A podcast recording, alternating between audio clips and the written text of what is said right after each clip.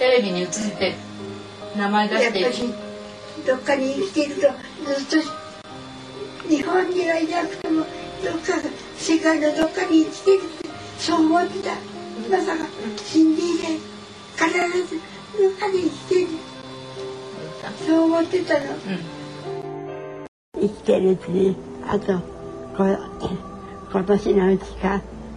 来年いっぱい生きられるかどうかはもう分からないで自分でも自分の命がもうないっていうのは分かってるんですけどだからただただそれだけが